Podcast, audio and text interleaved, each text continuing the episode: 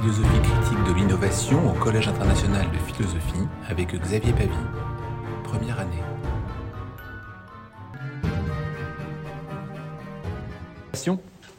C'est une séance euh, introductive.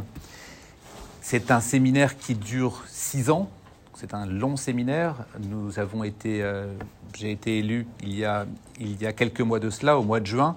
Comme vous le savez peut-être très rapidement, mais le Collège international de philosophie est né il a 40 ans cette année.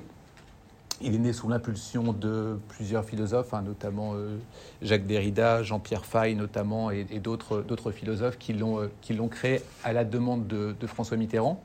Et au rapport qui a été, proposé, il a été euh, élu plusieurs philosophes à ce moment-là, et puis au fur et à mesure, les élections qui ont lieu tous les trois ans pour proposer des projets concernant la, question philosophique et les questions plutôt contemporaines de la philosophie. C'est des séminaires donc longs, puisque c'est six ans, donc c'est des séminaires dans lesquels il y a une densité euh, intellectuelle importante. C'est aussi pour ça que c'est un séminaire dans lequel on va avoir des intervenants qui sont prévus.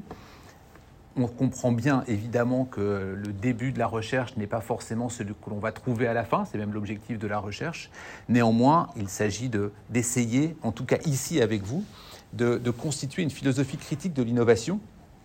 Et pendant ces, six années, ce que je vais évidemment essayer de faire, c'est de travailler autour des deux axes que sont euh, philosophie d'une part et, innovation de l'autre, avec la notion importante de, de, critique, qui est le, point de jonction euh, important.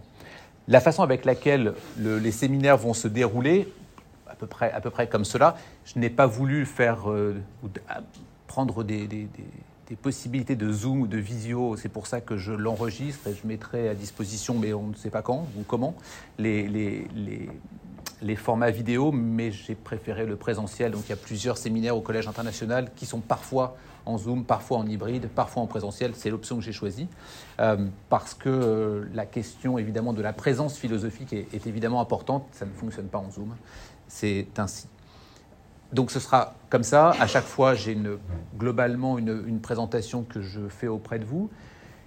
Et ensuite, dans un second temps, je laisse la parole pour pouvoir faire en sorte d'être, d'échanger tous ensemble s'il y, a des, questions. Donc ça va être, c'est pour, pour vous prévenir, c'est assez long et lent, puisque l'objectif c'est d'aller en profondeur dans chacune des dimensions, avec un axe de recherche important qui nécessite évidemment beaucoup de doutes.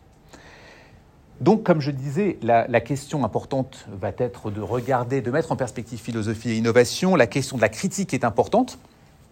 La critique, c'est le terme, hein, puisqu'on a philosophie d'un côté, innovation de l'autre. Critique va faire la jonction entre les deux.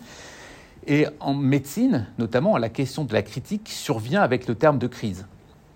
Quand on est marqué par une crise, on a des jours de convalescence ensuite, on est marqué par une période, et c'est une période que l'on dit critique à ce moment-là. Et vous allez voir pourquoi c'est important un, peu plus loin. Et nous allons nous demander si finalement l'innovation est en crise. Est-ce que l'innovation est en crise avec cette notion de critique qu'on pourra regarder Et cette séance introductive est justement a pour but justement de regarder de manière assez, euh, assez détaillée cette question de, de, critique, cette question de crise sur plusieurs axes. Et puis ces axes-là, ensuite, je vais noter à plusieurs endroits à quel, à quel moment on les étendra, on regardera ça plus en profondeur dans les séances, dans les séances suivantes. La, critique, euh, c'est criticus, hein. en grec c'est kritikos, et c'est la notion de discernement. Est-ce qu'on est capable de discerner quelque chose? C'est important pour nous parce qu'on voudra essayer justement de discerner la question de l'innovation. On s'appuiera sur la philosophie, mais ce n'est pas un cours de philosophie à proprement parler, c'est la question d'usage de la philosophie pour, pour l'innovation.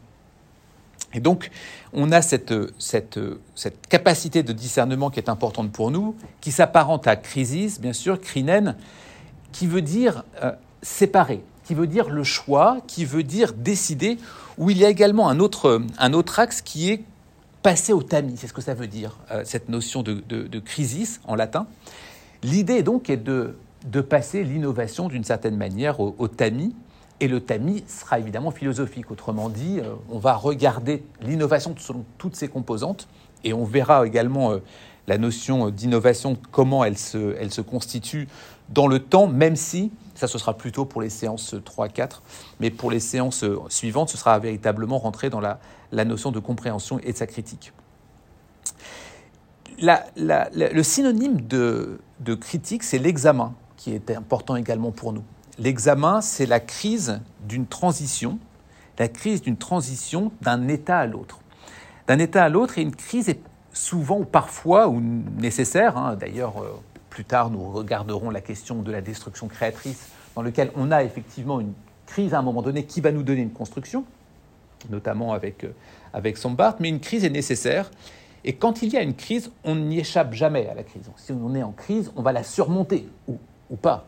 Mais en tout cas, on va surmonter la crise, et l'objectif, c'est de voir comment est-ce que surmonter cette crise-là est possible pour l'innovation, et il s'avère que l'innovation à proprement parler a déjà vécu de nombreuses crises dans son histoire.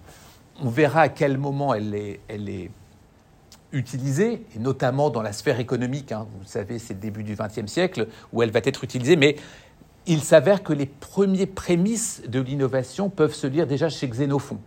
Et chez Xénophon, on va voir quelque chose qui va être de l'ordre de la nouveauté, quelque chose de nouveau, quelque chose qui va changer les choses. Et cette dimension est importante puisqu'en l'étirant dans le temps, on s'aperçoit que l'innovation va changer de définition.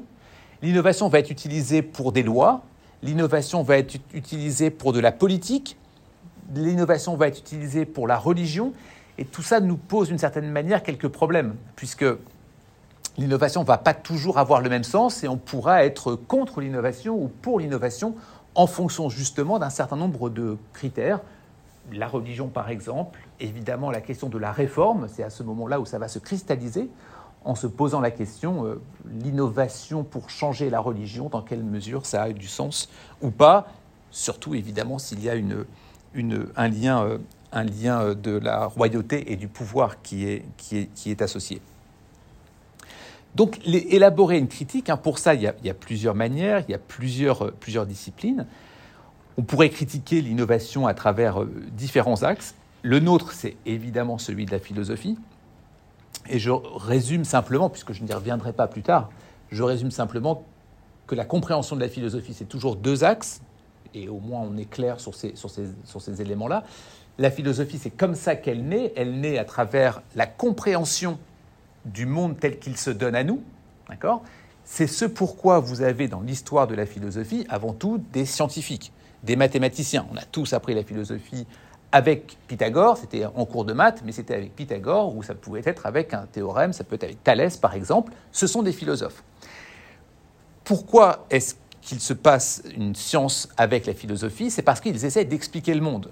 Vous le savez probablement, mais je le répète, Aristote l'explique de cette manière-là. Il dit la, philosophie, c'est notre capacité à s'étonner. Si on cherche à s'étonner, on va chercher à trouver une réponse à l'étonnement il y avait avant globalement l'école de Millet, il y avait ce qu'on appelle les mythes. La mythologie vient répondre à une question.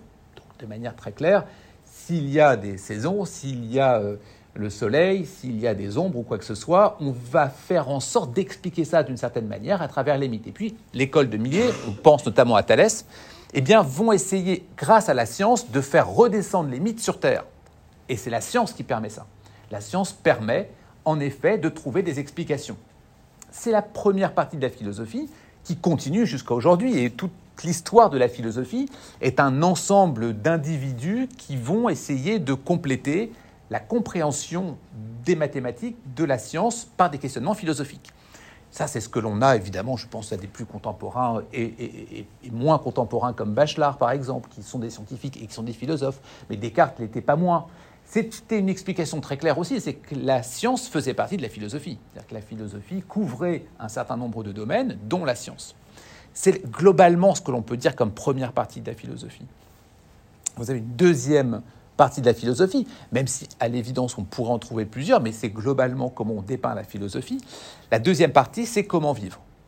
La notion de comment vivre est importante puisque les philosophes se rendent compte que nous sommes tous euh, pétri de passions qui nous empêchent de vivre correctement, ou un certain nombre de mots qui nous empêchent de vivre correctement. Ça peut être la peur de la maladie, ça peut être la peur de la mort, ça peut être les difficultés des obstacles que nous avons, tout comme la gestion des passions. La gestion des passions, c'est notamment la question de la gloire, du succès, de la fortune que l'on veut acquérir. Ça peut être ces passions, pas au sens loisir du terme, mais les passions qui vont nous empêcher, qui vont nous nuire pour que l'on puisse, euh, vivre de manière, de manière correcte. Eh bien, ces, ces philosophes, donc dans cette partie-là, dans cette deuxième partie, vont travailler à ce que, ensemble, nous appellerons plus tard des exercices spirituels, c'est-à-dire une capacité de travailler sur son esprit, on définira le spirituel en détail la fois prochaine, travailler sur son esprit et comment son esprit va être amélioré pour savoir comment mieux vivre. C'est ce que l'on appelle à ce moment-là la philosophie qui nous dirige vers la sagesse. Ce qui n'est pas forcément le cas de la philosophie des sciences. La philosophie des sciences est là pour nous aider à comprendre.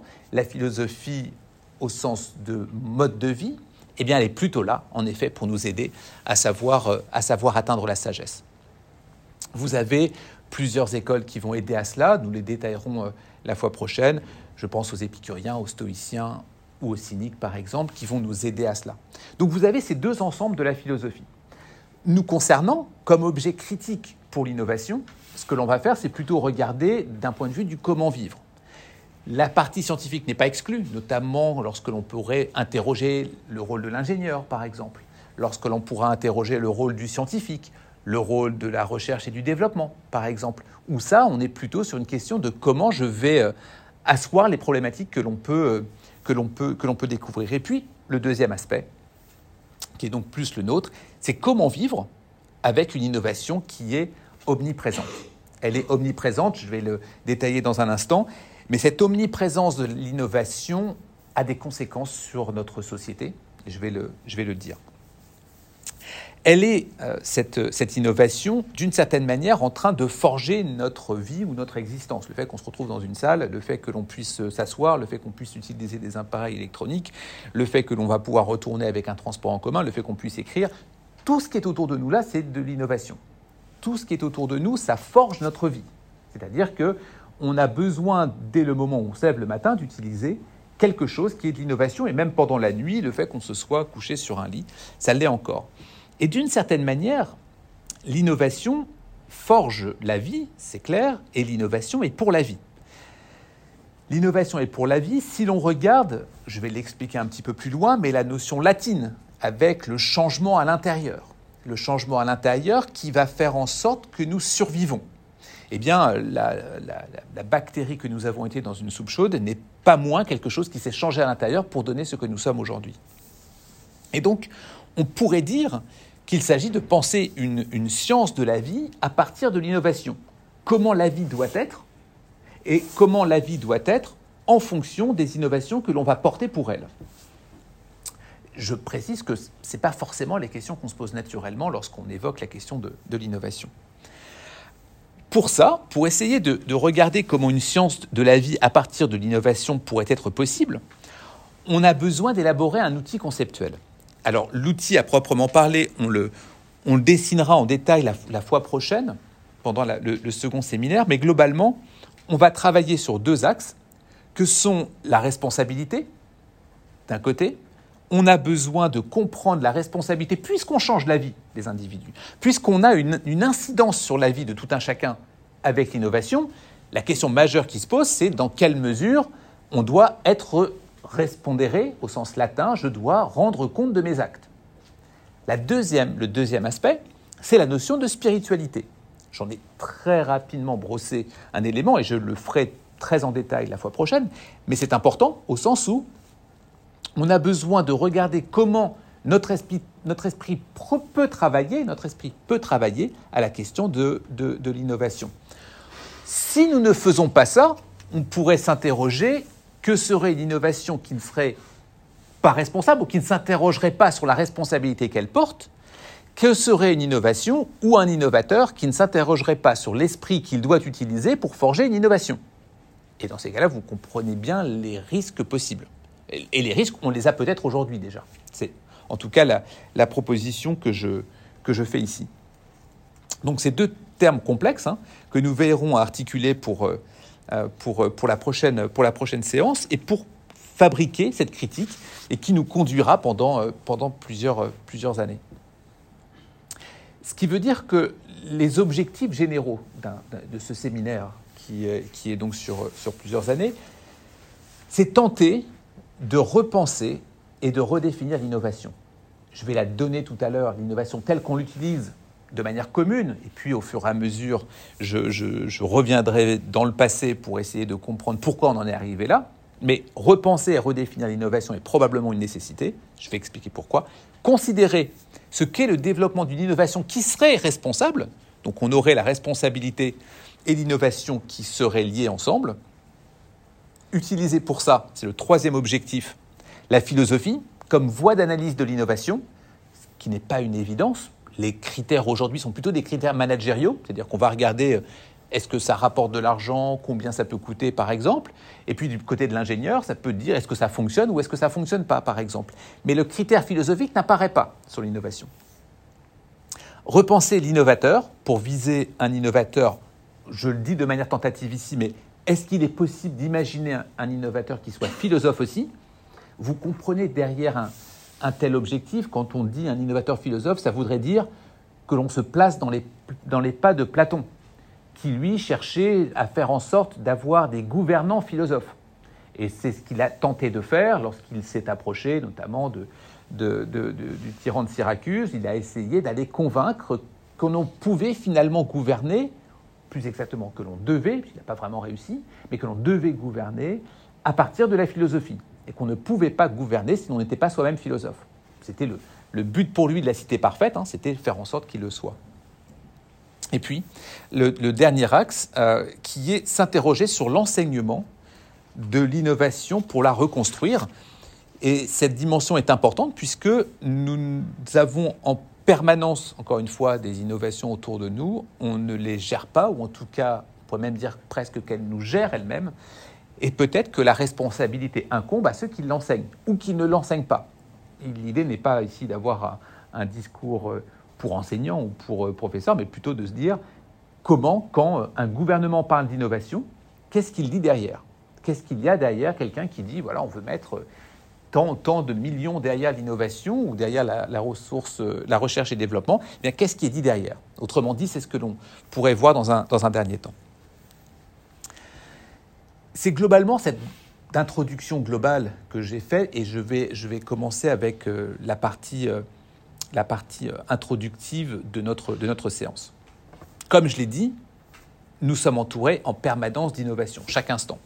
Qu'on soit assis sur une chaise, depuis le lever du matin jusqu'au avec notre réveil qui nous, qui, nous, qui nous sort du lit, la couette qu'on met sur nous, les, la brosse à dents qu'on utilise ou le lit, tout est absolument innovation. on est entouré d'innovation. On pourrait dire pas forcément, c'est-à-dire que si vous vivez euh, dans une, dans une grotte par exemple, si vous vivez en ermite quelque part, il n'y a pas forcément d'innovation. Mais notre espace contemporain tel qu'il est majoritairement construit, il est construit à partir d'innovation. C'est-à-dire que c'est le dispositif que l'on a en permanence autour de nous et que l'on considère comme normal. on ne questionne pas le fait que notre environnement naturel est un environnement d'innovation. Pourtant, on aurait à s'interroger, est-ce que c'est normal de l'avoir ou pas? Et surtout, quelles en sont les conséquences? Quelles sont les conséquences d'avoir un environnement fait d'innovation? Cette dimension est, importante, on n'y prête pas forcément attention, on ne regarde pas est-ce que oui ou non c'est de l'innovation, on a de l'innovation sans conscience d'une certaine manière. C'est évidemment Rabelais qui le dit, hein, science sans conscience est ruine de l'âme. Et science sans conscience et ruine de l'âme, on pourrait dire, est-ce que innovation sans conscience ne l'est pas moins? Et ici, avec innovation sans conscience, est-ce que c'est aujourd'hui ce qui nous entoure? La réponse est oui. Pour les innovateurs qui vont agir de cette manière-là, et je reviens sur mon point précédent en disant, c'est pour ça que la question de la spiritualité est probablement importante, c'est-à-dire comment nous faisons émerger de la conscience chez celui qui fait, mais pas seulement, c'est aussi celui qui reçoit. Dans quelle mesure acceptons-nous nous tous, dans notre quotidien, le fait d'avoir des innovations qui dessinent notre vie, qui cadrent notre vie en permanence? Eh bien, on a effectivement science sans conscience, c'est ruine de l'âme, mais ça nous paraît loin, ça nous paraît pour les scientifiques, ça nous paraît pour la recherche et développement, ce qui n'est pas forcément le cas, puisque l'innovation à proprement parler, elle est aussi sans conscience, et, on est complètement écrasé par celle-ci, sans s'interroger. Il y a une sorte où on accepte une sorte de laisser-faire. On a un laisser-faire en termes d'innovation et il y a une prise en main, une prise en main de notre conscience, de nos êtres, de notre être, et nous en sommes dépendants. C'est-à-dire que physiquement, le fait de s'habiller par exemple, le fait de pouvoir, de devoir agir de cette manière physiquement, le fait d'être psychologiquement dépendant de l'innovation, le fait d'être économiquement dépendant de l'innovation, ne devrait, ou en tout cas nous devrait nous obliger, doivent nous obliger d'une certaine manière à penser cette dépendance et cet écrasement. La croissance économique est liée exclusivement à la question de l'innovation, sous une forme ou sous une autre. Et donc c'est une, une dépendance permanente économique. Le fait qu'on soit dépendant psychologiquement de l'innovation, ça peut être la possession que l'on souhaite, la possession matérielle que l'on souhaite ou bien une, dimension psychologiquement dépendante à travers des médicaments que l'on pourrait utiliser. Tout comme cette dépendance physique que l'on doit à l'innovation pour euh, se déplacer, pour pouvoir vivre, pour pouvoir aller, aller, aller, aller euh, euh, déjeuner, etc. Et donc on est d'une certaine manière dans un écrasement. J'y reviendrai beaucoup plus tard, mais la question de l'écrasement est importante puisque euh, vous le savez, c'est ce qu'on appelle les trois niveaux du moi. Les trois niveaux du moi, c'est celui où on est nous-mêmes écrasés, nous ne sommes pas capables d'avoir conscience de ce que nous faisons. L'exemple du bébé qui se met à pleurer parce qu'il a faim, par exemple, il est écrasé par sa conscience. Il y a ce qu'on appelle le second niveau du moi, c'est le moment où l'on est plutôt adulte, c'est-à-dire qu'on prend raison et maturité. Et on prend raison et maturité par rapport à ce que l'on voit. Et puis le troisième niveau, c'est ce qu'on appelle la spiritualité mais je reviendrai dans ces, dans ces, dans ces dimensions-là un peu, un peu plus tard. Aujourd'hui, on ne peut difficilement dire autre chose que l'on est écrasé par, par, par l'innovation. il y a besoin d'une reprise en conscience, une reprise de conscience de cette critique. Il serait pas nécessaire de s'appuyer sur deux axes si nous n'avions pas effectivement peut-être cet écrasement. D'où l'importance de la responsabilité. Je suis écrasé, comment je reprends ça en main? Et pour ça, j'ai besoin de travailler cette notion euh, de, spiritualité. Autrement dit, une philosophie critique de l'innovation, c'est forcément cet appareil nécessaire avec responsabilité et spiritualité. L'enjeu de notre recherche ici est donc de revoir ce que l'on appelle l'innovation de manière ontologique, c'est-à-dire l'être même de l'innovation, cette question de l'innovation et ses conséquences, et la large majorité, accepter que la large majorité des problèmes qui émergent dans notre monde contemporain, une majorité, pas toutes, sont issus de manière directe ou indirecte d'une forme d'innovation. Le développement des technologies, des biens de consommation courante, a une répercussion directe sur l'épuisement des ressources naturelles. Les populations et les espèces animales ont une conséquence, ou en tout cas subissent une conséquence directe de ce que l'on peut faire quels que soient les exemples que l'on peut prendre. Ça peut être celui d'un smartphone dans lequel l'extraction des terres rares va être extrêmement nuisible pour la planète. On ne recycle quasiment pas ou très peu les appareils électroniques qui finissent pour euh, ceux qui sont en Europe globalement sur les plages du Ghana qui vont euh, être payés pour récupérer les déchets, électroniques. C'est un exemple parmi, parmi des centaines de possibles. Et puis cette cette dimension-là considère qu'il y a effectivement l'innovation avec ses productions, avec ses consommations, une dégradation de l'atmosphère, une dégradation des sols, des océans, à cause de l'activité humaine. Par exemple, la recherche économique. Le fait d'avoir une recherche économique importante et l'innovation est le moteur de la recherche économique, on le verra plus tard, mais Schumpeter le dit de manière très claire. Il dit c'est l'élan qui met et maintient la machine capitaliste en mouvement. Et donc, il met en mouvement cette machine capitaliste, l'innovation, et c'est elle qui va tirer le mouvement économique. Cette croissance euh, économique, n'y a pas de doute qu'elle est liée aux innovations qui sont développées, introduites sur le marché ces dernières, ces dernières décennies, on pourrait presque parler de siècles. Et au-delà des conséquences sur l'environnement, on a la façon avec laquelle l'innovation va utiliser notre, notre, notre quotidien que ce soit des objets communicants, que ce soit une sorte de numérisation du monde, si l'on peut dire. Et c'est un enjeu qui est évidemment politique, c'est un enjeu qui est physique, c'est un enjeu qui est également euh, à proche, prochain et lointain terme, puisque l'objectif il est de regarder comment l'innovation peut avoir une conséquence à moyen, à moyen long terme. Et évidemment, tout ça euh, n'est qu'une exploitation en permanence des corps, une exploitation politique également qui est faite. Il s'agit de voir les dernières, les dernières évolutions que sont euh, le metaverse euh, ou le chat GPT dont tout, le monde, dont tout le monde parle par exemple, dans lequel la question de l'innovation évidemment va, va, va se poser de manière majeure. Évidemment, et c'est un point important parce qu'on on, a cette notion de dénon en grec qui est, qui est fondamentale, les nouvelles technologies, les innovations, les nouveaux moyens de communication jouent un rôle majeur, positif pour les démocraties. Ils ont permis des percées démocratiques majeures dans un grand nombre de pays. Ils mettent au grand jour des situations politiques complexes et mobilisent aussi les populations où la liberté d'expression par exemple, mais c'est sur d'autres choses également, euh, sont importantes. On a, et on ne peut nier, l'avancée majeure dans le domaine médical qui a effectivement, épaulé par la technologie, constitué un progrès que l'on, ne peut contester. C'est pour ça qu'on parle de dénon. De dénon en grec, hein, le dénon, c'est une notion qui signifie à la fois le terrible et l'admirable. Et l'innovation apporte ça. L'innovation apporte le terrible et l'admirable puisque ça illustre les contraires. L'illustration des contraires, hein, Sophocle le dit dans Antigone, de ressources dont l'ingénieuse habileté dépasse toute espérance. Il avance tantôt vers le mal, tantôt vers le bien. C'est exactement ce que l'on a avec l'innovation. C'est-à-dire qu'on a avec l'innovation cet apport où on ne sait pas tellement comment le regarder ou l'utiliser parce qu'on sait que ça va être ce que l'on dit en anglais parfois un, un, wicked problem, un problème tortueux. C'est un problème tortueux qui est, quand on le regarde d'un côté ou de l'autre, ça apporte le bien, ça peut apporter le mal. On est dans un contexte qui nécessite, avec le rapide, le rapide élément que j'ai mentionné ici, dans un contexte qui paraît nécessaire de s'interroger sur l'avenir que nous voulons donner à l'humanité.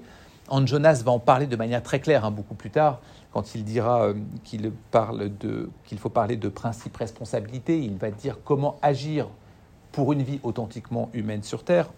Mais globalement, nous avons besoin de reprendre en main cette question de l'innovation, autant pour des questions sociales que politiques. La question, c'est sous quelle forme l'individu humain est-il en train d'avancer sur ces terrains et avec quels usages et exploitations de son écosystème? Tout ce que je vous dis là depuis le début, et je suis dans, l'introduction, n'est jamais proposé comme question de débat. C'est-à-dire que nous acceptons l'innovation telle qu'elle est par simplicité intellectuelle. La simplicité intellectuelle va être la croissance économique qui va générer de l'emploi, nécessite des innovations, pas vraiment question de, remise en cause. Le fait que nous ayons un ensemble de vie qui est formaté, cadré en permanence par les innovations, n'est pas vraiment remis en cause. Et toutes ces questions-là ne sont, ne sont jamais débattues dans la sphère civile. Dans la société, nous ne débattons pas de ces, de ces questions-là, on accepte tel que c'est. N'y aurait-il pas aujourd'hui des questions pour les innovations qui ont effectivement des buts spécifiques, mais qui néanmoins ont quelques progrès pour l'humanité et qui seraient de nature responsable Alors on verra plus tard ce que la notion de progrès nous, nous apporte, mais c'est important de s'interroger sur justement cette question de rôle des marchés et rôle du progrès. Pour ça, il y a au moins cinq axes, et je vais les présenter ce soir, c'est le but pour, pour commencer ce séminaire, de les présenter donc rapidement, mais qui couvrent l'ensemble de ce que l'on va, voir. La première, la nécessité de repenser l'innovation et comprendre les enjeux qu'elle engendre, je l'ai dit le développement d'une innovation responsable, je l'ai souligné aussi, quelle philosophie pour l'innovation, la philosophie des exercices spirituels, et puis, comme je l'ai dit, la question de, l'enseignement. Le premier axe est donc la, la nécessité de repenser l'innovation. Repenser l'innovation est une dimension importante et je rentre un peu dans le, dans le détail de comment elle s'est constituée. Le latin innovation vient de innovare. In, on l'utilise en anglais et ça veut dire le changement. Le changement, pardon, non, qui veut dire c'est noware qui veut dire le changement. In, c'est à l'intérieur. In, comme on le dit en anglais, c'est à l'intérieur, la première partie, innovare, d'accord? I-N-O-V-A-R-E. Innovare ou innovare si vous prononcez le R, mais innovare, c'est donc la première partie, in à l'intérieur, noware, le changement. Autrement dit, le changement à l'intérieur. Si l'on a des innovations, c'est parce qu'elles nécessitent un changement à l'intérieur de quelque chose et qui permet une survie. Autrement dit, si vous avez dans votre corps des, dents de sagesse, les dents de sagesse étaient nécessaires il y a plusieurs centaines de milliers d'années parce que l'accès à la nourriture n'était pas évident, c'est des chairs crues, c'est des plantes, c'est des racines, nous avions besoin dans nos mâchoires d'avoir ces dents de sagesse qui nous permettaient de manger, de mâcher des choses très difficiles, très dures, et qui nous permettaient de survivre. Parce qu'on les mangeait, on pouvait les digérer, on survivait. Aujourd'hui, nous n'en avons plus besoin des dents de sagesse, ce qui signifie qu'on les évacue, tout simplement. Certains maintenant naissent sans dents de sagesse, la majorité du temps, la plupart du temps, on les opère, on les enlève, parce que ce n'est plus nécessaire. Donc il y a dans le corps un, changement, une modification qui, au fur et à mesure des années, fait qu'il y a innoware, un changement à l'intérieur qui permet de survivre. Mais ce que je viens d'expliquer là est valable pour n'importe quelle situation, n'importe quelle j'allais dire, entité vivante. Alors, entité vivante pourrait être une entreprise, par exemple, qui, face à des concurrents, a besoin, innoware, de changer à l'intérieur. Vous avez des organisations qui nécessitent, parce qu'il y a une crise sanitaire, de se repenser, de se redessiner en fonction de la crise sanitaire, en fonction euh, d'une guerre peut, qui peut survenir. On a besoin de se changer à l'intérieur et le terme latin va être utilisé comme j'ai dit tout à l'heure, c'est pas forcément à ce moment-là où ça va naître à proprement parler. On voit ça beaucoup plus tôt également. Mais on va l'utiliser à partir, du, à partir du, sens latin. Et puis, au Moyen Âge, cela va être utilisé également au cours des siècles par Machiavel, qui va beaucoup utiliser le terme d'innovation. Ça va être également Bacon. Bacon va écrire le, premier, le premier euh, euh, livre hein, qui va s'appeler euh, De l'innovation, des innovations.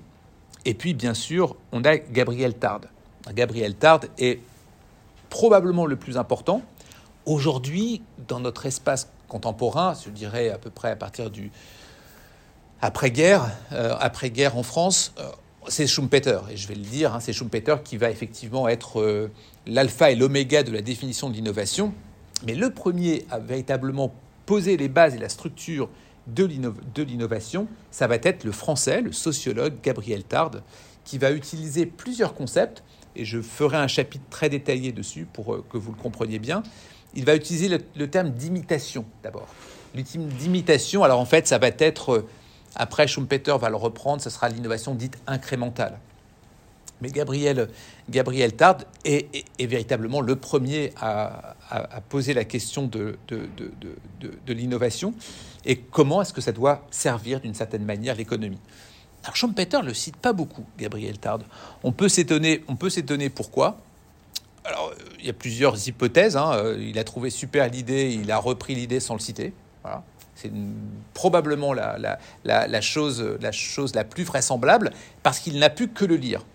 D'ailleurs, il y a une preuve qui est dans un de ses livres où il a une petite note en bas de page de Schumpeter hein, dans la théorie du développement économique, où il cite Gabriel Tarde, mais c'est tout, c'est la seule fois, alors que Gabriel Tarde a complètement euh, décrit ce qu'était, ce qu'était l'innovation pour donner, si vous voulez, l'impulsion contemporaine telle qu'elle est aujourd'hui.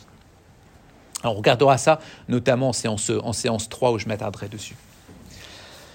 Au début du XXe siècle, donc dans le monde commun, euh, aujourd'hui, hein, on va avoir la notion d'innovation qui va émerger dans la société avec l'économiste euh, Joseph Schumpeter.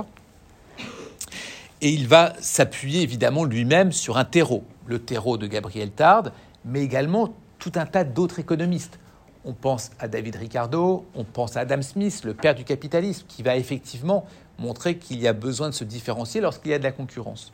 Donc on va avoir euh, Joseph Schumpeter qui va bénéficier d'un Tard, il va bénéficier de David Ricardo, d'Adam Smith également, et puis va dire cette, cette, définition hein, que, je, que je vous lis et qui est importante, l'innovation, c'est l'exploitation industrielle des inventions et leur dissémination et leur importance économique. Qui leur donne, plus exactement, qui leur donne leur importance économique. L'innovation, c'est l'exploitation industrielle des inventions et leur dissémination qui leur donne leur importance économique. Alors ça va être notre cheval de bataille, essayer de, de remettre ça en cause. De remettre ça en cause, c'est un élément important, même si aujourd'hui on va en parler un petit peu, mais on reviendra un tout petit peu en arrière après pour comprendre pourquoi on en est arrivé ici, et ensuite, ce serait quoi l'étape suivante? D'une certaine manière, c'est notre objectif numéro un pour repenser, pour repenser l'innovation. Vous comprenez avec cette définition qu'il y a quatre axes majeurs. La première chose, c'est l'exploitation industrielle des inventions. Ça signifie qu'il faut des idées, qu'il faut des inventions. Mon stylo ici, on, on pourrait considérer, c'est une innovation en l'occurrence, mais on pourrait considérer que c'est d'abord une invention. Il y a besoin, pour le considérer comme une innovation, d'avoir une exploitation industrielle. Autrement dit, je dois être capable de le reproduire en masse je vais le produire en masse, toute cette salle sera remplie de mon stylo 4 couleurs. Ce sera donc une exploitation industrielle. Mais ça ne suffit pas. Pour l'appeler innovation, j'ai besoin que ce stylo 4 couleurs soit disséminé. C'est la troisième partie de la définition. Et donc cette dissémination, elle doit être dans toutes les salles de cours, par exemple. Elle est dans toutes les salles de cours, elle est disséminée, elle est exploitée, c'est une idée, mais le dernier critère est important, je dois en retirer du profit. Autrement dit, si je n'arrive pas à générer du profit avec mon stylo, ce ne sera pas une innovation.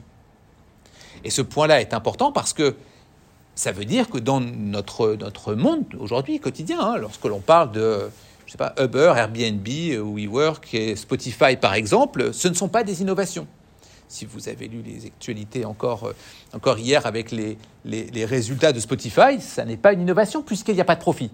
Donc vous avez une idée, la musique streaming, qui en l'occurrence ne dépasse Spotify, mais vous avez effectivement ça, vous avez l'exploitation industrielle, c'est-à-dire qu'on est capable d'avoir le, le, logiciel partout, sur n'importe quel ordinateur ou n'importe quel téléphone. Il y a donc de la dissémination, de l'exploitation industrielle, mais il n'y a pas de profit. Et donc ça, pour Schumpeter, ça ne marche pas. Ça ne marche pas parce que l'entreprise n'est pas capable de survivre. D'ailleurs, quand vous regardez les, critiques aujourd'hui de Spotify, vous dites, mais en fait, pourquoi ils se retrouvent dans cette situation-là? Pourquoi est-ce qu'ils ont un déficit de plusieurs centaines de millions de dollars de déficit? Ils peuvent survivre parce que vous avez ou bien des fonds d'investissement, ou bien des banques qui vont euh, accepter de pouvoir payer encore jusqu'au jour où il y aura un retour sur investissement. C'est exactement la même chose pour chacune des organisations. Une entreprise ne peut pas survivre sans profit. De la même manière que nous, en tant qu'êtres humains, nous ne pouvons pas survivre sans les calories dont je parlais ou sans la possibilité de mâcher quelque chose avec nos dents de sagesse qui nous aidaient bien, parce que grâce à ça, on pouvait continuer à survivre. Bah, l'énergie, si vous voulez, de l'organisation, c'est forcément le profit. Donc on a cette définition structurante qui est importante et qui va être euh, aujourd'hui l'alpha et l'oméga. C'est-à-dire que vous avez toute l'organisation économique mondiale qui est faite autour de cela.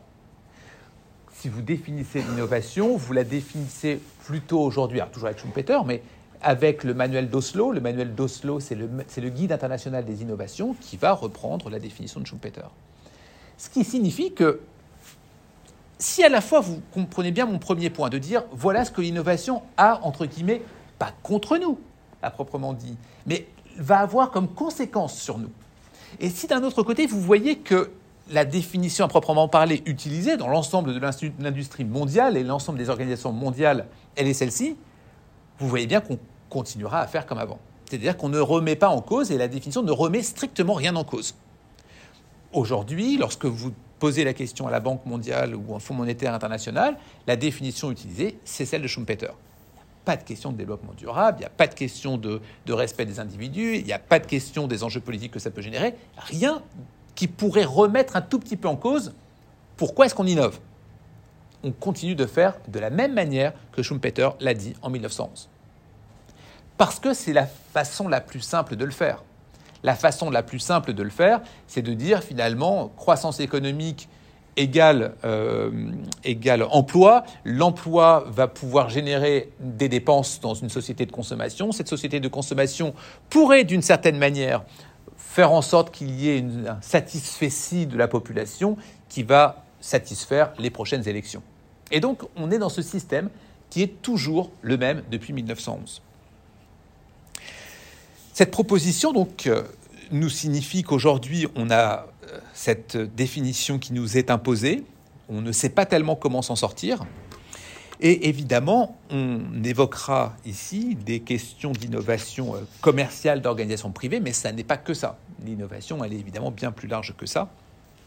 Et il faut simplement, pour compléter la définition de l'innovation schumpeterienne, elle est associée à quatre voies pour innover le produit, le process, l'organisation, la commercialisation. Ce sont les quatre axes qui, sont dits pour pouvoir innover. Hein.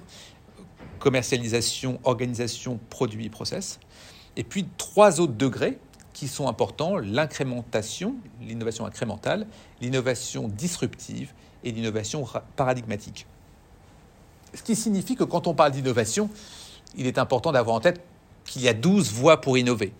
Et ces 12 voies pour innover, lorsque vous êtes un, campus qui est euh, Paris, euh, euh, qui était celui-ci initialement, et qui doit se changer parce qu'il y a une compétition mondiale des universités, une compétition mondiale des universités et des compétitions également en France, il décide de créer le campus Condorcet, dans lequel il y a les centres de recherche du CNRS, centre de recherche de l'EHESS, il y a le centre de recherche globalement des sciences sociales en France, pour pouvoir faire un pôle qui est celui-ci. Tout simplement, c'est de l'innovation. Il ne s'agit pas ici, en tout cas c'est une recherche d'innovation. C'est une recherche d'innovation.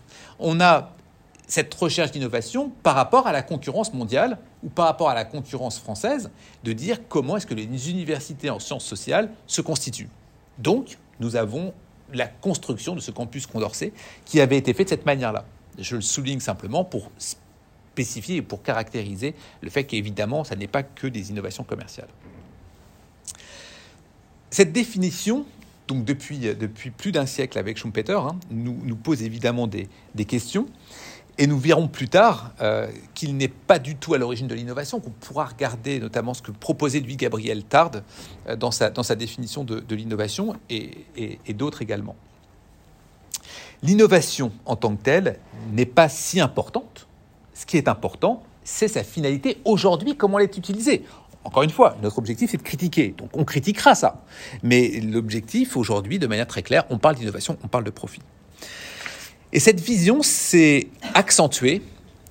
Schumpeter a mis en perspective les grappes d'innovation qui ont eu lieu globalement depuis la fin du 19e siècle et les cycles économiques, les cycles économiques de Kondratiev, les cycles économiques de Juglar, et vous voyez qu'il y a une corrélation forte entre les deux.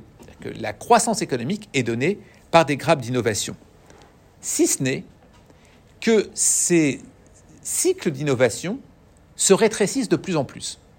Pourquoi est-ce qu'ils rétrécissent de plus en plus? C'est-à-dire qu'on a de plus en plus souvent des croissances économiques et des crises économiques, et on les a en permanence de cette manière-là, tout simplement parce que nous avons une explosion des frontières, et notamment qui est liée aux structures capitalistes. C'est-à-dire qu'aujourd'hui, le marché qui est donné est un marché mondial vous n'avez pas la même chose lorsque vous regardez la, France ou l'Europe des années 30, par exemple, ou évidemment encore auparavant, où les structures étaient plutôt fermées sur elles-mêmes.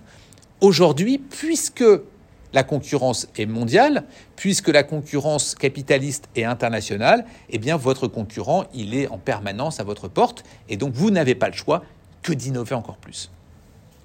Autrement dit, les, critiques que je pouvais commencer à formuler concernant l'innovation au début, l'absence de remise en cause de ce qu'est l'innovation, plus la croissance économique et l'accélération mondiale de la, de concurrence, fait qu'on va continuer de la même manière et de plus en plus fortement.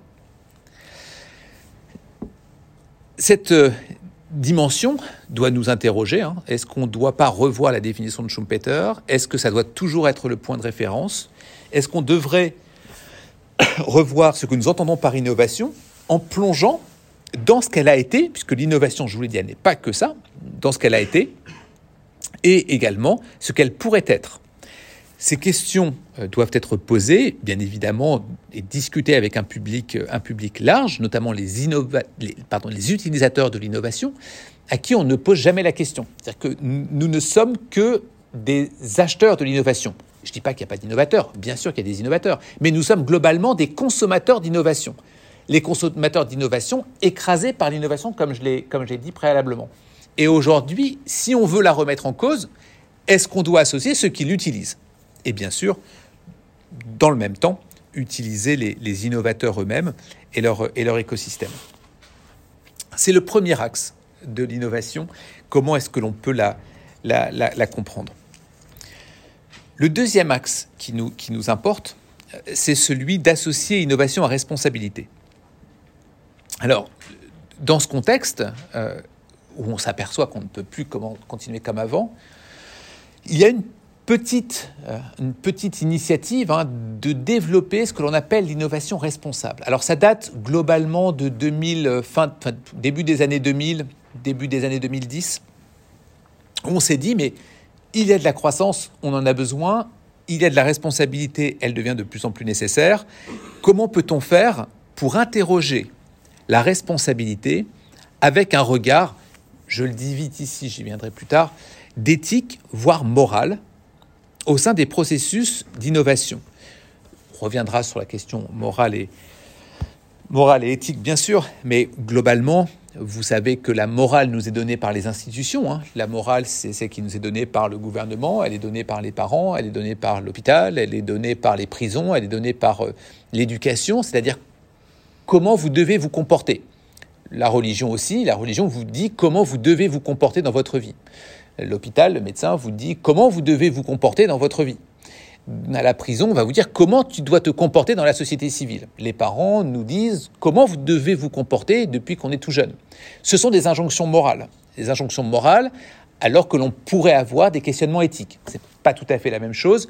On regardera ça en détail, mais c'est important parce que la question, euh, la question de l'innovation est-elle remise en cause par une morale ou est-ce qu'elle est remise en cause par une éthique?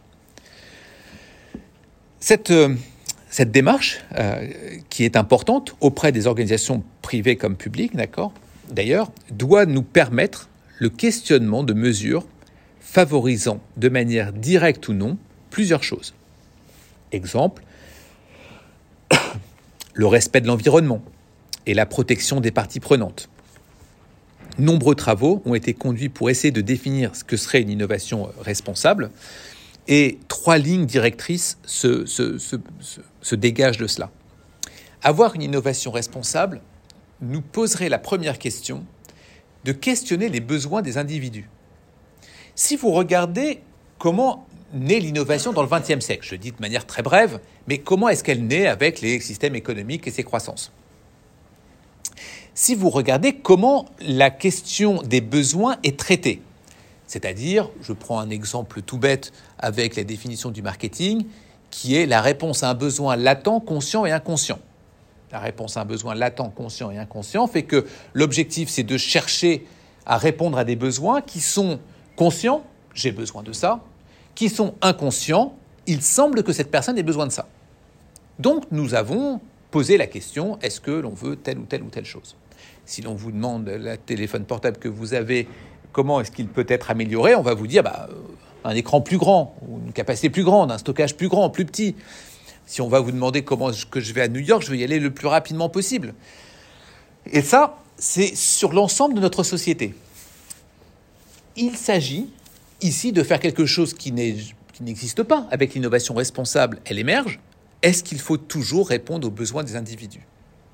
Faut-il toujours répondre aux besoins des individus? Ce n'est pas parce qu'il y a un besoin qui émerge qu'il faut y répondre. La difficulté, c'est que nous le savons de plus en plus comment répondre aux besoins des individus, comment les détecter, ces besoins des individus, et en plus ça, savoir comment y répondre. Sur des questions qui sont même majeures. Je pense au transhumanisme, on cherche l'immortalité, on cherche à améliorer son corps, Globalement, on a toujours été limité pour deux raisons. Une raison technique, on ne savait pas faire. Deuxièmement, une question morale, la prédominance des églises. La prédominance des églises est beaucoup moins présente sur les paillasses des, scientifiques. Et d'un autre côté, nous savons maintenant comment faire. Pas l'immortalité encore, mais en tout cas comment faire en sorte d'améliorer les corps. Les conséquences de cela fait que tout devient possible, puisqu'il n'y a plus une morale qui vous dit de pas faire, et vous avez une technique qui vous dit comment faire. À euh, quoi ça correspond? Bah, Ça correspond à celui qui va faire ou pas faire. Et celui qui va faire ou pas faire, c'est justement l'innovateur qui doit s'interroger pour ça. C'est ce que l'on va appeler la première question, répondre aux besoins des, individus. Doit-on le faire? La deuxième question qui émerge avec l'innovation responsable, c'est dans quelle mesure est-ce qu'il faut mesurer les conséquences directes des innovations autrement que financières?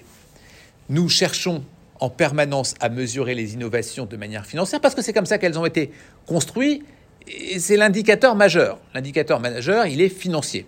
Donc, on continue de cette manière-là. Mais on pourrait s'y interroger. On pourrait s'interroger en disant dans quelle mesure est-ce qu'il y a une innovation qui va émerger avec des conséquences directes qui ne soient pas financières? Plein d'autres critères. Sauf qu'aujourd'hui, ce n'est pas le critère, vous l'avez compris dans la définition. Mais ça pourrait être euh, un critère de, bien-être, par exemple. Ça pourrait être un, critère de, prendre soin, par exemple. il y a beaucoup de critères que l'on pourrait imaginer. Et le deuxième, c'est questionner également, les, troisième, pardon, c'est questionner les conséquences indirectes des innovations. les conséquences indirectes des innovations, c'est lorsque vous regardez l'exemple que j'ai pris tout à l'heure avec le téléphone portable et la fabrication et le fait qu'il soit euh, sur les plages, les plages du Ghana ou les plages indonésiennes pour, euh, pour l'ensemble de l'Asie. Eh bien, on peut s'interroger sur les conséquences indirectes qui ne soient pas cela. Autrement dit, si je fabrique un ordinateur, euh, par exemple, si l'utilisateur, les conséquences directes sont telles ou telles, quelles seront les conséquences suivantes? C'est pour ça que tout à l'heure, je parlais de proches, prochains et d'inconnus. C'est globalement ce qui va nous, nous, aider quand on parlera de responsabilité. Le proche, c'est celui que vous voyez. Le prochain, c'est celui que je peux imaginer. L'inconnu, bah, j'en sais rien. Ça, c'est très compliqué, parce que quand on parle de responsabilité, on a du mal à se projeter. Vous savez que dans, la, dans, dans le développement durable, on a toujours dit qu'il faut protéger la planète pour les générations futures. En fait, c'est pas possible au sens euh, presque philosophique du terme, parce que c'est quoi une génération future qui n'est même pas née? Donc on pourrait imaginer, au contraire, de dire protégeons l'idée de l'homme. Ça, c'est une idée de, de Jonas, de protéger l'idée d'homme. Si je protège l'idée d'homme, alors je protège l'idée que j'ai des hommes. Et donc je continue à la préserver. Mais si je dis que je dois protéger une génération que je ne suis pas capable de voir, à la fois, à la fois avec Lévinas où on commence à vivre ou exister par rapport au visage de l'autre, et puis ça devient trop loin je, reviens sur mon point, la question du proche est facile, la question du prochain est imaginable, l'inconnu, on n'en sait rien. Et donc les conséquences indirectes de l'innovation deviennent plutôt proches de l'inconnu. Peut-on agir quand on ne sait pas quel va être l'inconnu? En ce qui concerne la, question de la, responsabilité, respondere, hein, c'est rendre compte de ses actes. Donc, on va chercher d'innovation, mais qui va rendre compte de ses actes ailleurs que sur des éléments financiers. Donc, rendre compte de ses actes est évidemment essentiel, qui revient à la responsabilité concernant l'innovation. Celui qui innove, est-ce que c'est lui qui doit être responsable?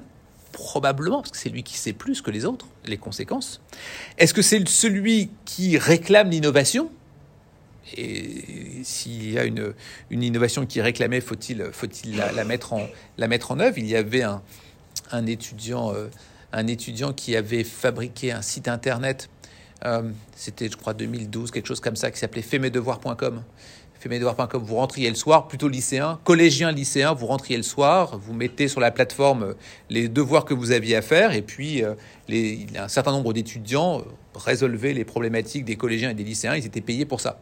Est-ce que la demande était là? Bien, La demande était évidemment là, il n'y a aucun doute. Euh, la question, c'est ce qu'il fallait aller jusqu'au jusqu'au bout. Alors pour la petite histoire, l'étudiant est allé jusqu'au bout, c'est-à-dire qu'il a lancé, mais je ne sais pas si vous vous souvenez de ça, ça avait quand même eu un, retentissement dans les, dans les médias importants. Il a lancé jusqu'au bout, mais il a arrêté. Il voulait juste mesurer s'il y avait vraiment une demande importante, mais personne n'a été jusqu'au bout euh, pour, pour cela. Mais néanmoins, on y viendra plus tard, dès lors qu'on parlera des, des, questions de la, de la demande et jusqu'où l'on va pour ça. Lorsque vous regardez les... C'est un, passage que j'avais, que j'avais travaillé très longtemps sur euh, la, demande d'activité sexuelle auprès des mineurs en Thaïlande. La demande est considérable et gigantesque. Et la réponse est donnée aussi. Et la réponse est donnée. Ce qui veut dire qu'il y a des problématiques en disant, mais la responsabilité, est-ce qu'elle revient à celui qui va mettre en place? Est-ce que celui qui réclame l'innovation?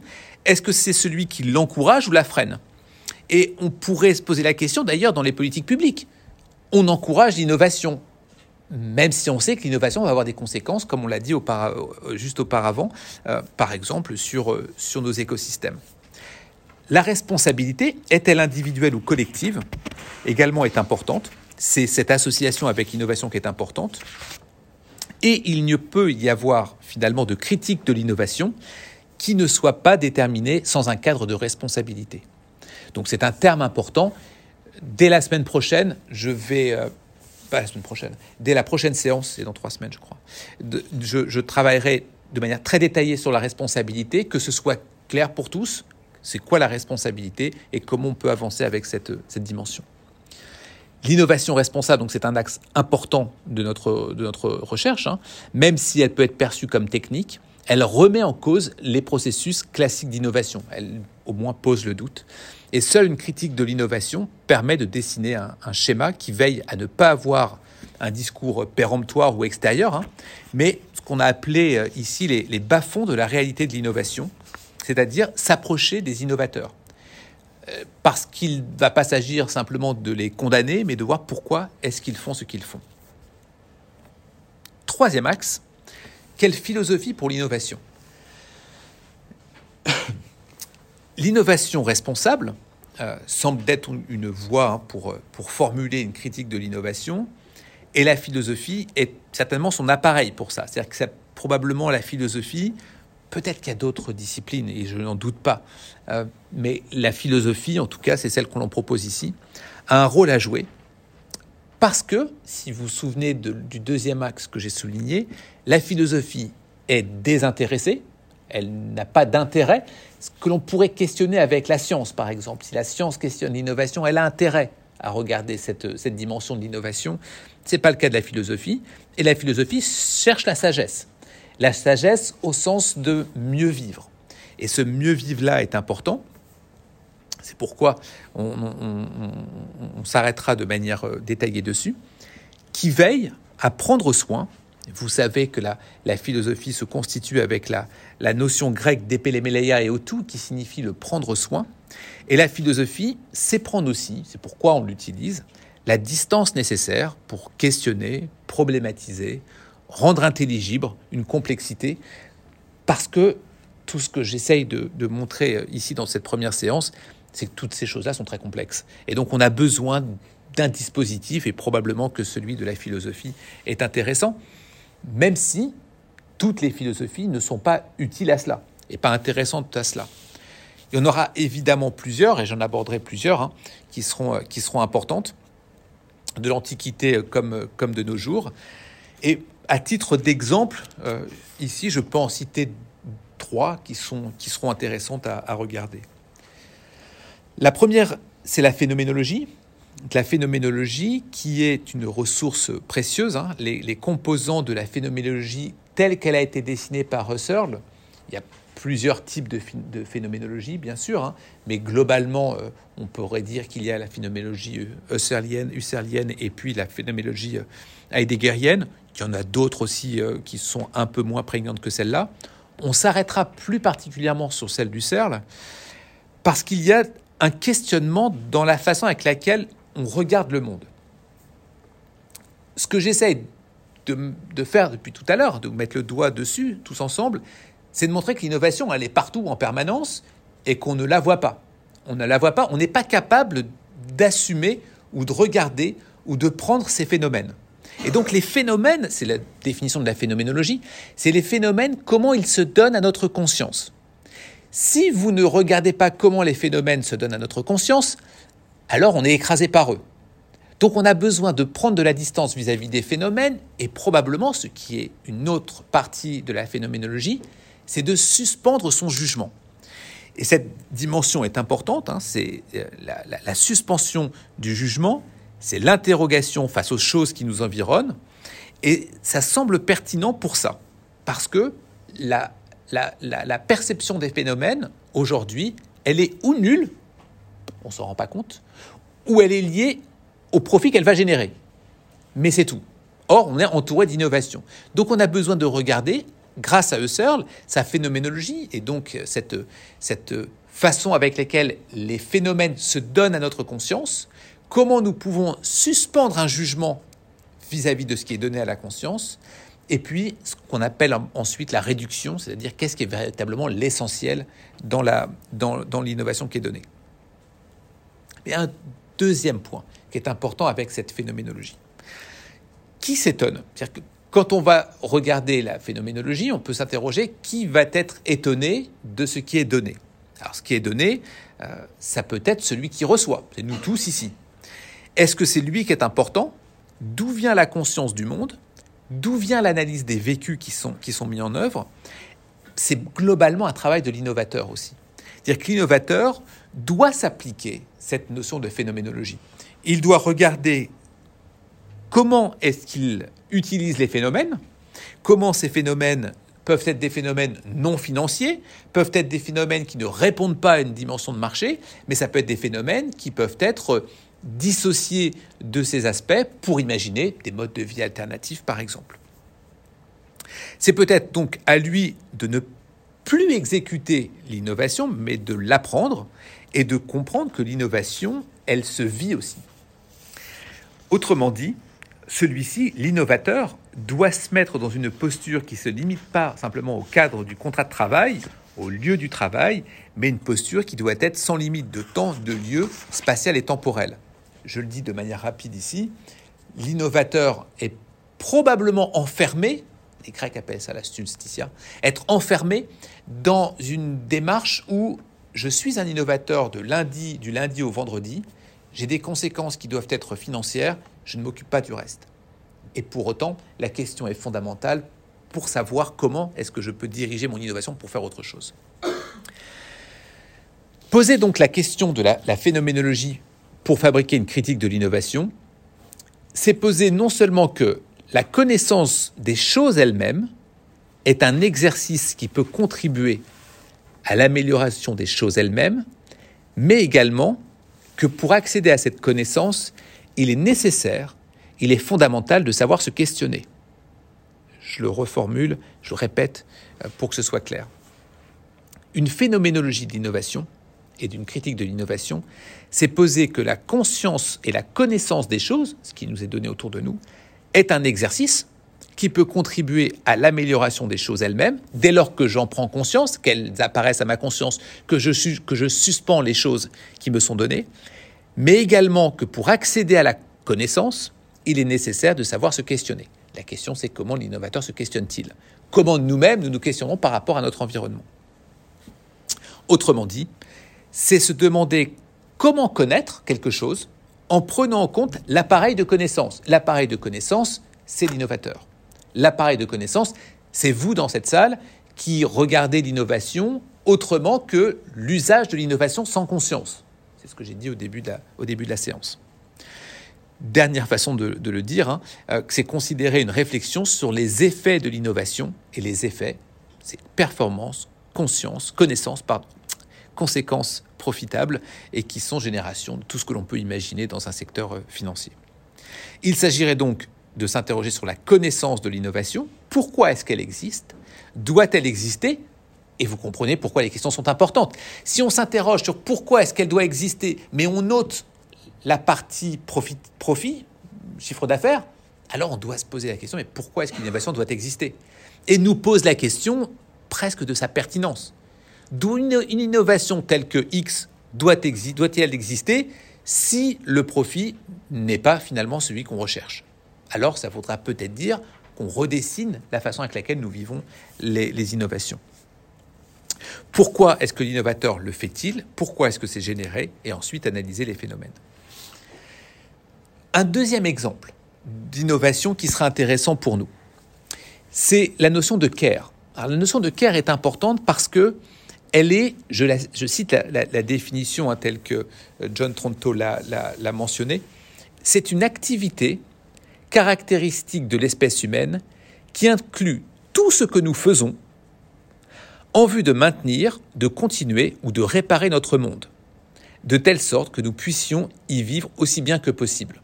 C'est une définition qui nous intéressera parce que si l'innovateur avait ça en tête, je répète, caractéristique de l'espèce humaine qui inclut tout ce que nous faisons en vue de maintenir et de continuer ou de réparer notre monde de telle sorte que nous puissions y vivre aussi bien que possible.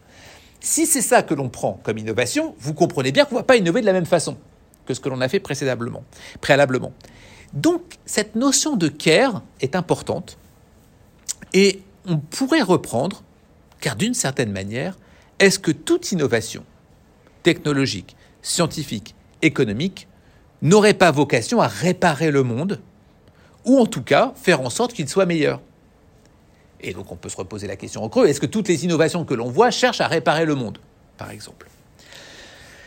Sur la base de cette définition, on pourrait appeler, on appellera ensemble une innovation care, car déjà en partie, se définir comme éviter ce que le, ce que le care cherche à mettre en œuvre dans le cadre de la réparation.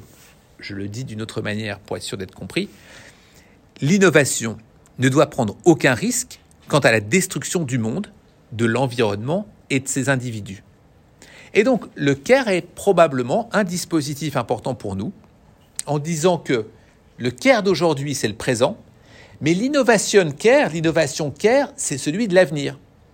Ça voudrait dire que ce que l'on cherche à mettre en œuvre ne peut pas être fait s'il ne contribue pas à réparer notre monde. On va chercher à répondre aux besoins du futur tout en prenant soin de ce qui est fait, tout en prenant soin d'eux. Cela entraîne évidemment de nouvelles problématiques, hein, des problématiques euh, éthiques que l'on pourrait appeler éthiques, sur ce que l'on devait faire, ce que l'on devrait faire pour prendre soin. Enfin, troisième, euh, troisième axe dans, cette, dans cet troisième euh, élément que l'on voit ensemble, une voie exploratrice pour ce qui est d'une philosophie que l'on pourrait appeler une philosophie dite non standard et on pourrait appeler une innovation non standard. Alors celui qui a développé cette, cette philosophie non standard, il s'appelle François Laruelle, qui est un philosophe français, et sa, sa vision de la philosophie nous aide. Le philosophe français, François Laruelle, fait un reproche à la philosophie qui nous intéresse. Il reproche à la philosophie de ne pas avoir accompli son projet parce qu'elle ne s'est pensée que sur elle-même, de n'avoir que des prétentions de pensée concernant les objets et les thèmes dont elle déclare s'occuper. Autrement dit, la philosophie n'est pas finalement pour lui, François Laruelle, dans la recherche de la sagesse ou de la compréhension du monde, elle ne fait que se penser sur elle-même, en permanence. Whitehead qui avait dit euh, la philosophie depuis Platon, c'est que, c'est que des notes en bas de page. Ben, c'est un petit peu ce qu'il dit en disant finalement, il faut sortir de cette situation paralysante, il faut développer un mode de pensée radical, même si la philosophie reste le matériau primaire. Et pour ça, il dit de manière claire qu'il faut imaginer ce qu'il appelle une non-philosophie ou une philosophie non standard. C'est-à-dire pas la philosophie que l'on cherche à avoir. Eh bien, quand on regarde ça, on peut s'interroger pour nous, pour notre innovation. Il y aurait une nécessité de dépasser le cadre de manière radicale en disant que l'on pourrait imaginer une innovation non standard. Et l'innovation non standard, c'est une innovation qui articule d'autres disciplines que la discipline économique, que la discipline managériale et que la discipline de l'ingénieur, tout en maintenant une rigueur pour accomplir une sorte de bien commun. C'est juste trois exemples pour le troisième axe de comprendre que on va pouvoir explorer, grâce à plusieurs types de philosophie, une remise en cause, les remises en cause possibles de l'innovation. L'avant-dernier axe, c'est associer innovateur à spiritualité.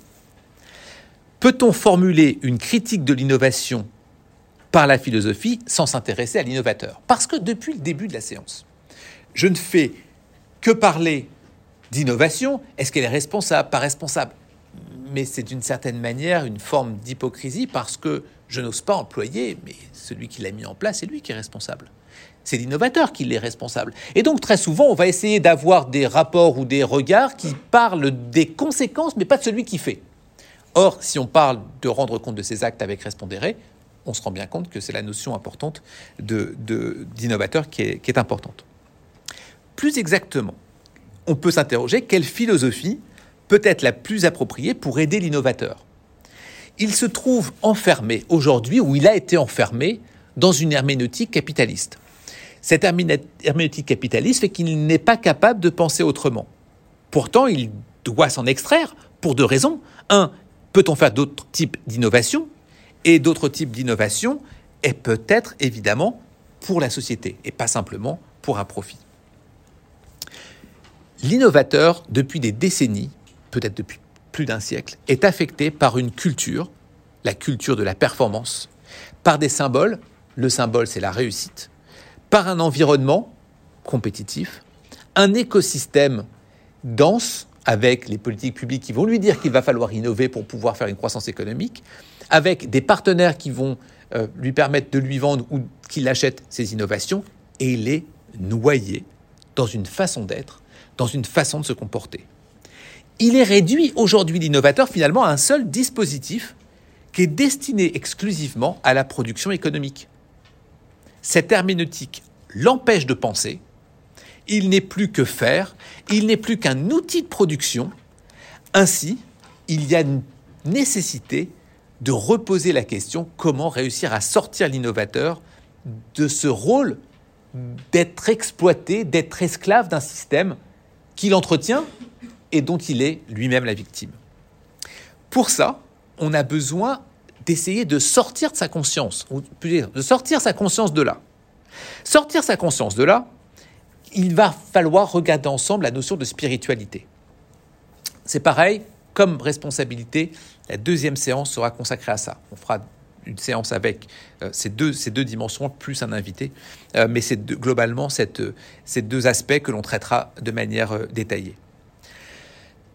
Toute la philosophie, depuis l'Antiquité, est exercice spirituel. Pour le deuxième aspect que j'ai mentionné tout à l'heure, si vous me suivez bien. Qu'est-ce que ça veut dire un exercice spirituel? C'est toute pratique qui est destinée à transformer en soi-même ou chez les autres, et vous comprenez pourquoi en soi-même et chez les autres est important, la manière de vivre, de voir les choses. Sa définition, c'est un discours, qu'il soit intérieur ou extérieur, et une mise en œuvre. C'est important parce qu'on regardera qu'il y a donc deux aspects fondamentaux qu'on appelle la théoria, comment je me nourris intellectuellement pour ma spiritualité, mais ce n'est pas le point le plus important. Le plus important, c'est la mise en œuvre. Les anciens développent ce type d'exercice spirituel pour aider l'homme à mieux vivre, à mieux être, on pourrait dire à moins mal vivre euh, possiblement, et l'homme est toujours soumis à ses passions qui ne sont jamais assouvies. Et donc il faut réussir à s'en sortir. J'ai travaillé de manière détaillée plutôt sur la réception des exercices spirituels, hein, ce sont mes travaux initiaux en, philosophie, et j'essayais justement de montrer qu'il ne s'agit pas de s'arrêter à la philosophie pour les exercices spirituels, qu'ils peuvent dépasser le cadre de la philosophie pour être, avec la philosophie, exploités ailleurs. L'exploitation ailleurs de la spiritualité est compliquée dans notre espace. Pourquoi? Globalement, si je vous le dis, vous allez dire, ou bien il va parler parfois de religion, je pense à Ignace de Loyola, ou parfois de développement personnel, ou parfois des éléments psychologisants, ce qui n'est pas le cas. Et gardez simplement un tout petit peu de suspension du temps jusqu'à la prochaine séance où je reviendrai en détail dessus, mais la spiritualité, elle est absolument dédiée à l'homme et uniquement. Il s'avère que la religion a confisqué la spiritualité, à partir des pères de l'Église et un peu plus tard. Ils en ont fait un outil pendant le Moyen Âge, notamment avec la scolastique et une relecture de la spiritualité. Mais la spiritualité existe bien évidemment les religions, et puis surtout la spiritualité aujourd'hui, elle existe encore dès lors que l'on va travailler son esprit. J'expliquerai que globalement ça vient d'expérientiel, d'espériciel, spiritualus, spiritualitas, qui signifie le vent, le souffle, l'immatériel. On regardera cette, cette dimension-là un peu plus tard, mais la question des exercices spirituels vont être à travailler pour l'innovateur. Comment est-ce que un innovateur aurait besoin d'être transformé à la, spiritualité pour pouvoir bâtir, développer un monde plus philosophique, en tout cas un monde plus sage, assurer un cadre éthique, responsable et respectueux de ce qu'il fait. Et l'innovateur doit trouver les moyens de lutter contre des dérives et les outils que sont les exercices spirituels. Il y en a à peu près une dizaine, hein, je les expliquerai, mais ils sont la méditation, la réflexion sur ce qui dépend de soi et ce qui n'en dépend pas, le soin des autres, la résistance aux appels de la gloire à travers la maîtrise de soi, etc., etc. Il y en a globalement une dizaine. La pratique des exercices spirituels n'est pas restée coincée dans l'histoire de la philosophie antique, ni dans l'histoire de la philosophie contemporaine. Elle déborde, évidemment, et elle déborde jusqu'à son usage dans la société civile. C'est important parce que c'est comme ça qu'elle a été constituée. Que les, philosophes antiques qui pratiquaient les exercices spirituels n'étaient pas à destination des philosophes eux-mêmes, même si eux-mêmes le pratiquaient, mais c'était pour la société dans son ensemble. Le dernier axe, le dernier axe qui, que je détaille un tout petit peu ce soir pour vous donner l'essence de cette critique de l'innovation à mettre ensemble, hein, c'est cette notion d'enseigner la critique de l'innovation. Et c'est important à explorer pour, pour, pour ce programme afin de l'ancrer dans le présent. Il est important, nécessaire, d'aborder comment on parle d'enseigner, d'éduquer, de partager. J'ai noté ça, j'ai appelé ça enseigner, mais ce n'est pas, clairement pas l'essence de, ce, de, de cet axe-là, puisqu'il s'agit de regarder comment un étudiant qui est formé à l'innovation de manière, entre guillemets ici, correcte, je le dis pour l'instant de manière suspensive, eh bien, dans une organisation, va diffuser cela également et va être dans cette démarche d'enseigner l'innovation. Il faut voir que l'enseignement d'innovation est plutôt, plutôt récent. On n'enseignait pas l'innovation il y a encore, euh, il y a encore une, trentaine, une trentaine d'années. Elle, elle existait, hein, c'était surtout pour, euh, pour, les, pour les, aspects, les aspects techniques, mais elle n'était pas en tant que telle euh, enseignée comme elle est enseignée aujourd'hui.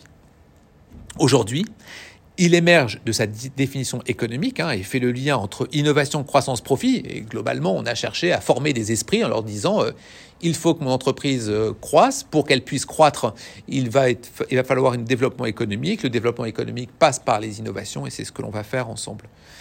Dans les écoles d'ingénieurs, dans les écoles de management, dans les cours d'une certaine, d'une certaine manière ils vont être organisés aussi pour la RD et les sciences autour de l'innovation, la nécessité de ne pas se contenter de découvertes ou d'inventions, mais bien de passer à l'étape, supérieure. Malgré les problématiques engendrées par l'innovation que j'ai, que j'ai évoquées avec vous depuis le début, hein, le mode d'enseignement de la discipline n'a pas évolué. C'est-à-dire que globalement, on enseigne toujours l'innovation de cette, de manière-là. L'innovation s'enseigne en différenciant innovation d'invention, en expliquant ce qu'est la recherche de la RD. On explique les catégories d'innovation, vous vous en souvenez, produits, process, commercialisation, organisation. On enseigne les degrés incrémental, radical, paradigmatique. Et puis c'est tout. Ensuite, c'est le marketing de l'innovation, comment faire en sorte que ce soit promu, comment faire en sorte que ce soit acheté. Mais c'est tout ce qu'il y a, ce qu'il a, ce a d'enseigné. L'enseignement généralisé, n'a pas été remise en cause ces dernières décennies, on constate qu'aucune question sur la nécessité d'innover ou pas n'est présente, aucune question sur les conséquences de l'innovation. C'est une absence totale de questionnement de l'innovation et une absence totale qu'elle soit euh, philosophique, psychologique de l'innovateur. Au contraire, on cherche à l'utiliser pour aller chercher les performances. Les conséquences d'un enseignement inadapté sont évidemment nombreuses et il est légitime de se demander dans quelle mesure les innovateurs sont conscients et éduqués aux risques qu'ils peuvent faire prendre à ceux qui sont dans leur écosystème. N'est-il pas nécessaire de revoir justement cet enseignement d'innovation, qu'une philosophie critique de celle-ci permette de souligner qu'elle n'est pas réservée au seul domaine de la gestion ou de l'ingénierie, mais qu'elle se trouve tout autant dans les autres disciplines? Elle peut être en médecine, elle peut être dans les arts, elle peut être dans les sciences politiques. Nous n'avons clairement pas à résumer ça aux sciences de l'ingénieur ou aux sciences managériales. L'innovation existe en médecine, l'innovation existe dans les écoles d'art, l'innovation existe, comme je l'ai dit, dans les sciences politiques et donc dans les sciences du journalisme également. On a besoin de regarder comment est-ce qu'elle est enseignée, quand bien même elle ne porte pas ce nom. Axe important, évidemment, à moyen et long terme, C'est peut-être même un des enjeux majeurs hein, que de former une, forger une philosophie critique de l'innovation pour réussir à formuler un nouveau discours sur l'innovation, à formuler un nouveau savoir, un nouveau enseignement pour produire de nouveaux effets. Il faut revoir cet enseignement pour accroître la conscience de ceux qui vont faire, ceux qui interrogent à bon escient sur les méthodes sont ceux qui vont utiliser l'innovation d'une autre manière et donc on doit former à, cette, à ce questionnement important. Elle ne s'arrête pas évidemment à l'enseignement commercial. L'enseignement, je l'ai dit, elle se trouve quel que soit dans les secteurs. Ce qu'il faut combattre, et j'utilise pour, pour finir ces, ces mots de, de Rabelais pour faire un lien avec le début, il le dit de manière très claire, l'ignorance c'est la mère des mots. L'ignorance étant la mère des mots, l'innovateur ne sait pas ce qu'il fait. Pour lire de manière biblique, pardonnez-leur, ils ne savent pas ce qu'ils font. Euh, on n'en est, est pas loin parce qu'ils n'ont pas connaissance des conséquences de, de leurs innovations. Cet axe permettra donc d'analyser l'enseignement de l'innovation, peu importe le type de formation, encore moins l'espace politique et géographique. Ce n'est pas seulement enseigner l'innovation, c'est également apprendre avec des outils appropriés. En conclusion pour ce soir, si le progrès a déjà été abordé par des philosophes depuis des siècles, avec euh, des éléments qui sont proches de la technique. Je pense à Gilbert Simondon, je pense à Jacques Ellul, je pense à René Guédon, par exemple, euh, qui ont formé, forgé des, critiques liées, à, la, à la technique. Eh bien, ces dimensions-là ne relèvent pas forcément de l'innovation. Aucun ne s'est attelé véritablement dans cette période à, regarder l'innovation. C'est donc un thème qui est nouveau. Il y a des prémices, bien sûr, qui existent, notamment avec l'émergence de l'innovation responsable, mais on, s'est surtout arrêté sur la technique et pas l'innovation et ses conséquences. Et c'est encore moins le cas lorsqu'on fait le lien avec la philosophie et ses enjeux sociétaux et économiques. Autrement dit, la recherche pourrait être définie en ces termes. Peut-on espérer l'émergence d'une innovation philosophique? Peut-on espérer cette innovation philosophique? Comment l'innovation peut-elle faire le choix d'un avenir authentiquement humain en prenant soin de son écosystème global, comme le dit Hans Jonas tout à l'heure, authentiquement humain est peut-être la voie qui doit nous conduire vers l'innovation? Pour ce faire, nous devons repenser les termes de l'innovation, utiliser des philosophies comme outils pour formuler une critique de l'innovation, permettre de faire évoluer l'innovation et appeler au développement d'une innovation responsable d'un innovateur philosophe si l'on pourrait essayer de vivre cette ultime, cette ultime partie. C'est aussi s'intéresser à développer de nouveaux enseignements, comme je l'ai dit, où la notion de responsabilité et spiritualité est importante. C'est globalement ce que je voulais partager avec vous ce soir. Ce que je vais faire simplement, et je vais vous laisser la parole ensuite pour, euh, pour agir ou s'il y a des questions d'éclaircissement par rapport à, ce que j'ai mentionné ici. Les années à venir, hein, et cette année-là sera donc une année où l'on va travailler beaucoup euh, l'historiographie de l'innovation. Donc il y a sept dates dédiées à cela, une historiographie de l'innovation philosophique et économique, avec l'élaboration d'un outil critique. Ça, c'est ce qui sera fait la semaine prochaine, la, fois prochaine, euh, dans trois semaines, je crois. Responsabilité et spiritualité une année 2 où on regarderait les critiques de l'innovation. Et là, pour le coup, c'est revenir sur Guénon, c'est revenir sur Jacques Ellul, c'est revenir sur, euh, sur, euh, sur Simondon, bien sûr, Hans Jonas. Une question de la phénoménologie et une phénoménologie associée avec une aube d'une innovation non standard. C'est encore une fois un objectif. Une, innovation qui prend soin, l'innovation care, l'innovation philosophe, et puis reconstruire l'innovation. L'objectif était euh, pour, euh, pour moi en tout cas, d'essayer d'avoir et de donner un horizon. Euh, on, sera, on peut se souhaiter tous d'être, d'être là dans six ans pour le, pour le suivre, mais c'est de se donner un horizon critique et que vous voyez d'ores et déjà la façon avec laquelle on peut aborder dès la fois prochaine des horizons plus lointains pour essayer de mettre tout ça en perspective et d'avoir d'ores et déjà travaillé sur, euh, sur cette vue d'ensemble.